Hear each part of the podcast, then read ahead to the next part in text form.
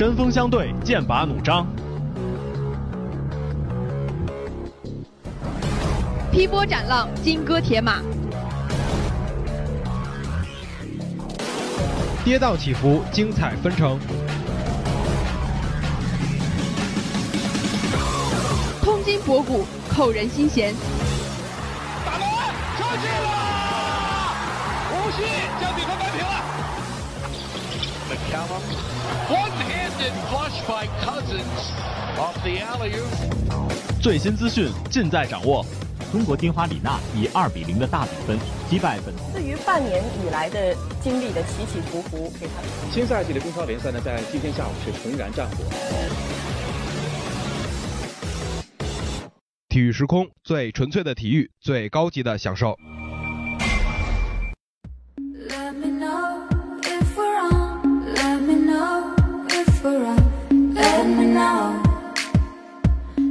Hello，各位收音机前以及音柱下的江大听友们，大家下午好！这里是每周一下午的体育时空时间，我是大鱼，我是小智。小智，你们是不是要结课了？什么时候考试啊？还有两周就要考试了。看这样子，你可是没怎么复习啊？复习什么呀？我可是在贴吧中立帖为证了。其实进总决赛，我就绝不复习。这个时候不看球，还学什么习啊？进了总决赛就不复习了？那要是骑士拿了总冠军，你们是不是都不考试了？那倒不至于，我还没那么大胆。那我看你还是不够热爱骑士。你看看人家网上有个兄弟，三年前高考赶上第一次骑勇大战，坚信着高考年年有，骑勇大战只有一次的理论，可是直接放弃了高考。现在可都是骑勇大战四点零了，不知道这位兄弟都第几次报名高考了。他为了看比赛放弃高考，我前两天呢可是为了写稿子放弃了看比赛，可见我对我们的节目是有多热爱呀！行了，你可别贫了，赶紧开始今天的节目了。好嘞，下面进入赛况扫描。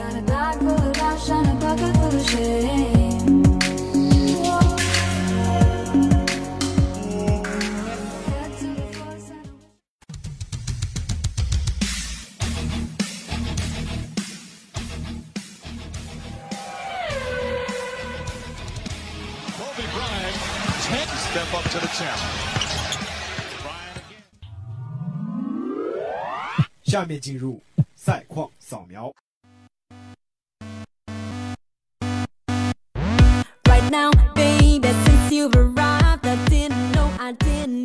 首先来看足球，北京时间六月二日，法国与意大利在尼斯进行热身，最终法国三比一战胜意大利。格列兹曼与巴萨队员乌姆蒂蒂、登贝莱各下一城，坎特和登贝莱还打中了一柱。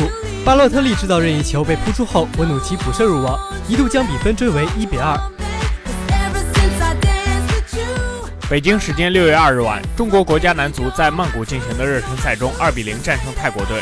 吴磊在上下半场各入一球，梅开二度。肖智与吴曦射中横梁。北京时间六月三日，一场国际热身赛在温布利大球场展开角逐。英格兰主场二比一力克尼日利亚，卡希尔头球破门，哈里凯恩扩大比分，伊沃比扳回一城。同日，一场国际热身赛在罗伊博多安球场展开争夺，比利时主场零比零战平葡萄牙，C 罗依然缺阵，恐怕尼伤退。接着，让我们一起来关注一下大洋彼岸的 NBA 赛场。北京时间六月一日，NBA 总决赛开打，勇士坐镇主场，加时以一百二十四比一百一十四击退骑士。库里投中五记三分，贡献二十九分、九次助攻和六个篮板；杜兰特二十六分、九个篮板和六次助攻；汤普森二十四分。骑士方面，詹姆斯拿下了个人职业生涯总决赛最高的五十一分，他还有八次助攻和八个篮板。凯文·勒夫复出得了二十一分、十四个篮板，J.R. 史密斯十分。下面进入热点追踪。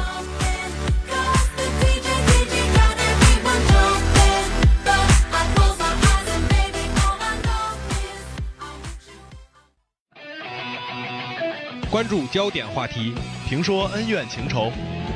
一起来探讨有关中国足球改革。那这个插曲呢，是来源于一位马虎的护士。所以说这种情况下，我感觉还是裁判一个识别问题。尽在热点追踪。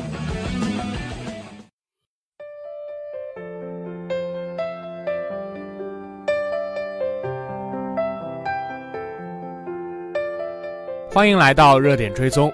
NBA 总决赛第一场较量中，骑士客场通过加时以一百一十四比一百二十四落败，总比分零比一落后。詹姆斯出战四十七分钟，砍下五十一分，仍无力回天。比赛中他还被戳伤了左眼。勇士则取得了开门红。毫无疑问，这是一场精彩的对决。但与此同时，这也是一场充满争议的比赛。赛后，裁判的哨子成为了争议的主角，所有人都在讨论比赛中的一些犯规和吹罚。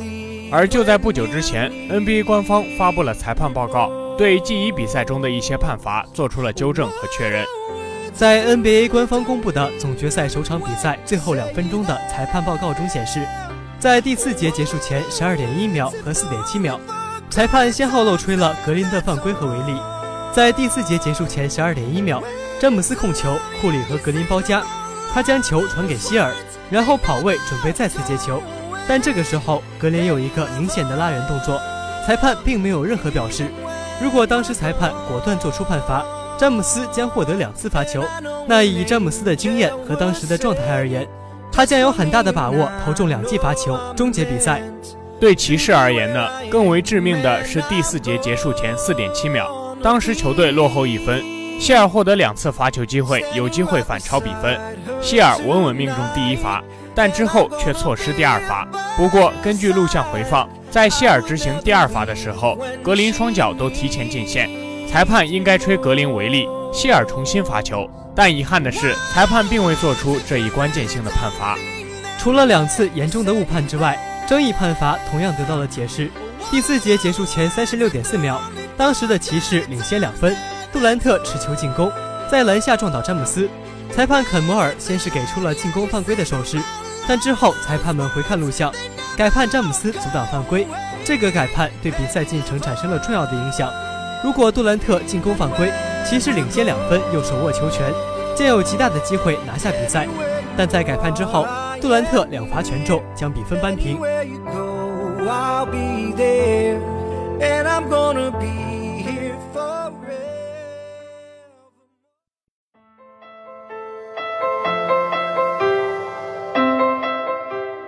但对于这次关键性的改判，裁判报告做出了详细的解释，认定裁判的判罚是有理有据的。裁判员无法确定詹姆斯在试图造杜兰特进攻犯规时，脚是否在合理冲撞区外，所以他们启动了录像回放。联盟在裁判报告中指出，通过录像回看，裁判确定詹姆斯双脚在合理冲撞区外。在录像回放启动后，裁判还可以审查詹姆斯当时是否处于合理的防守位置。回放显示，在两人发生身体接触的时候，詹姆斯侧着身体，并且向杜兰特突破方向移动，所以詹姆斯的防守位置是不合法的。裁判最初的判罚被推翻，改为阻挡犯规，这是一次正确的改判。毫不夸张的讲，这两次回合的判罚将直接关乎比赛的走势。任何一个错误的响哨，将直接宣布受伤的一方死刑。裁判报告对于已经过去的比赛可以说没有太大的意义，但对于裁判而言却有很大的参考意义。希望在接下来的比赛中，裁判能够尽量保证比赛的公平和公正，把比赛胜负的决定权交到球员的手中。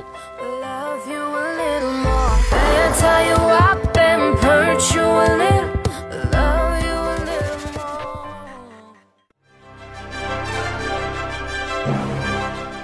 看到他的辉煌，却没看到他的汗水；你看到他在领奖台上的高大，却没看到他在训练场上的卑微。他们是运动场上的英雄，他们引领着时代的速度。体坛人物会，让我们走进英雄的世界，领略英雄的风采。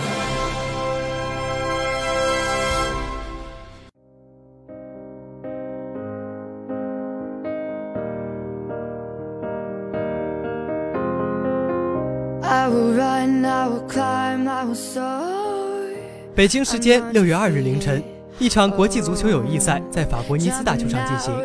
法国主场迎战到访的意大利队，并以三比一战胜意大利。一场平常的比赛，因为赛后的采访而不平常。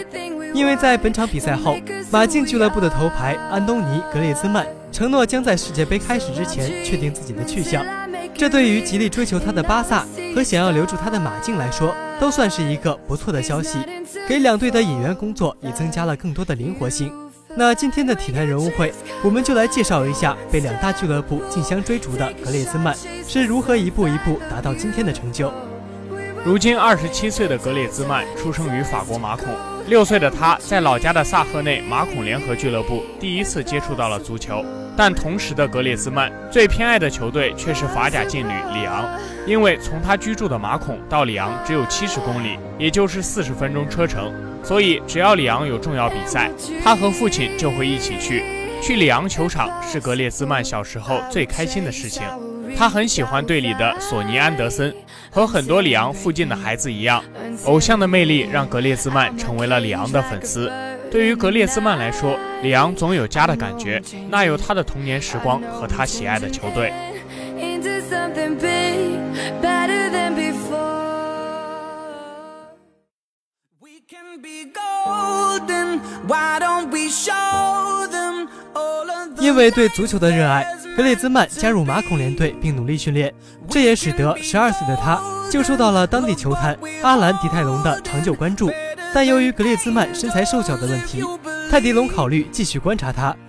时光飞逝，十三岁的格列兹曼终于受到了幸运女神的眷顾。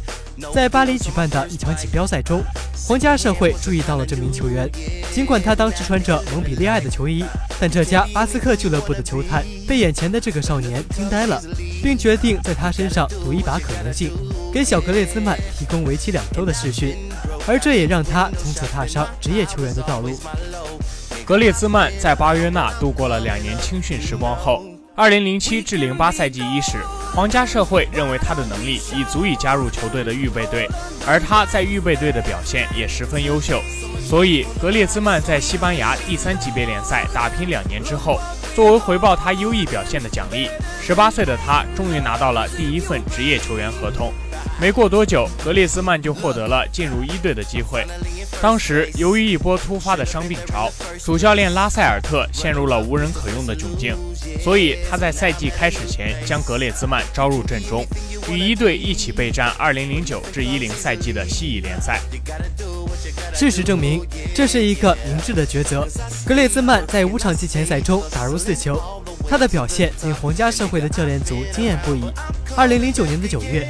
格列兹曼迎来了自己的一队首秀，他在西班牙国王杯对阵巴列卡诺的第七十九分钟替补登场。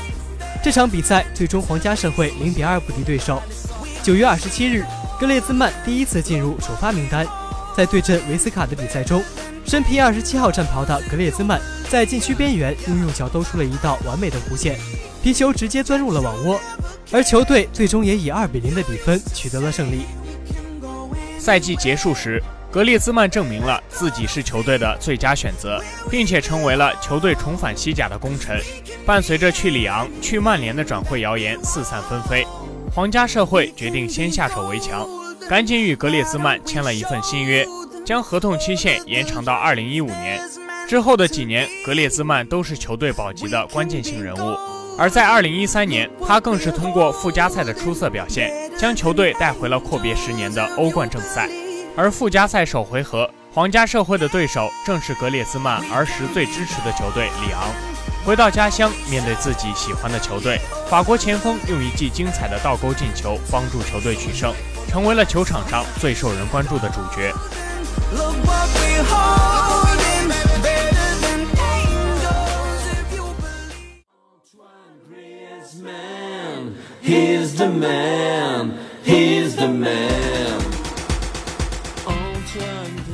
随着格列兹曼表现越来越出色，马竞对他产生了浓厚的兴趣。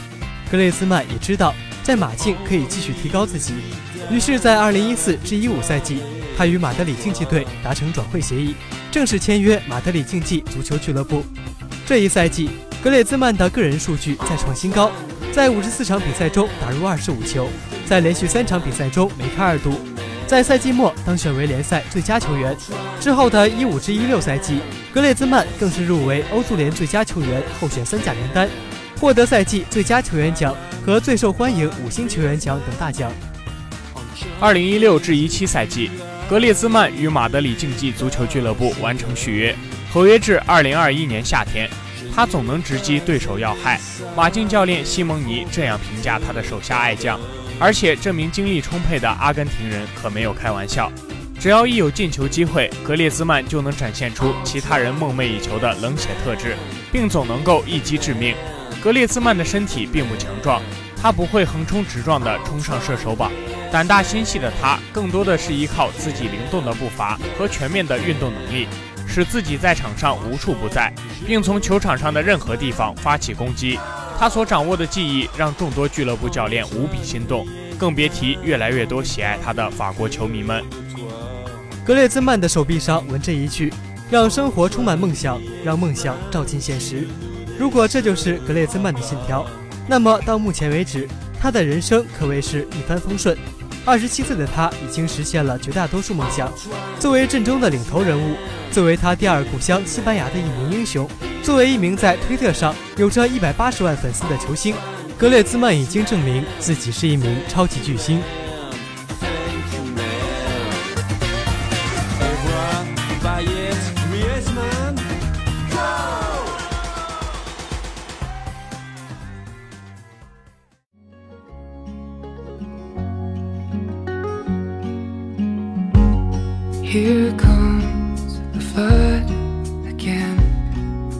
这不知不觉啊，考试季也要到了，我们本学期的节目也要全部结束了。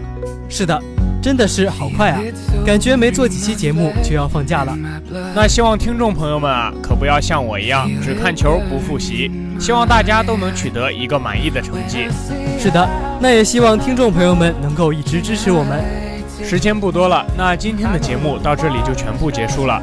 如果你对我们的节目有什么意见或者建议的话，欢迎关注江苏大学广播台官方微博和我们的微信公众号 UJSGBT 与我们交流互动。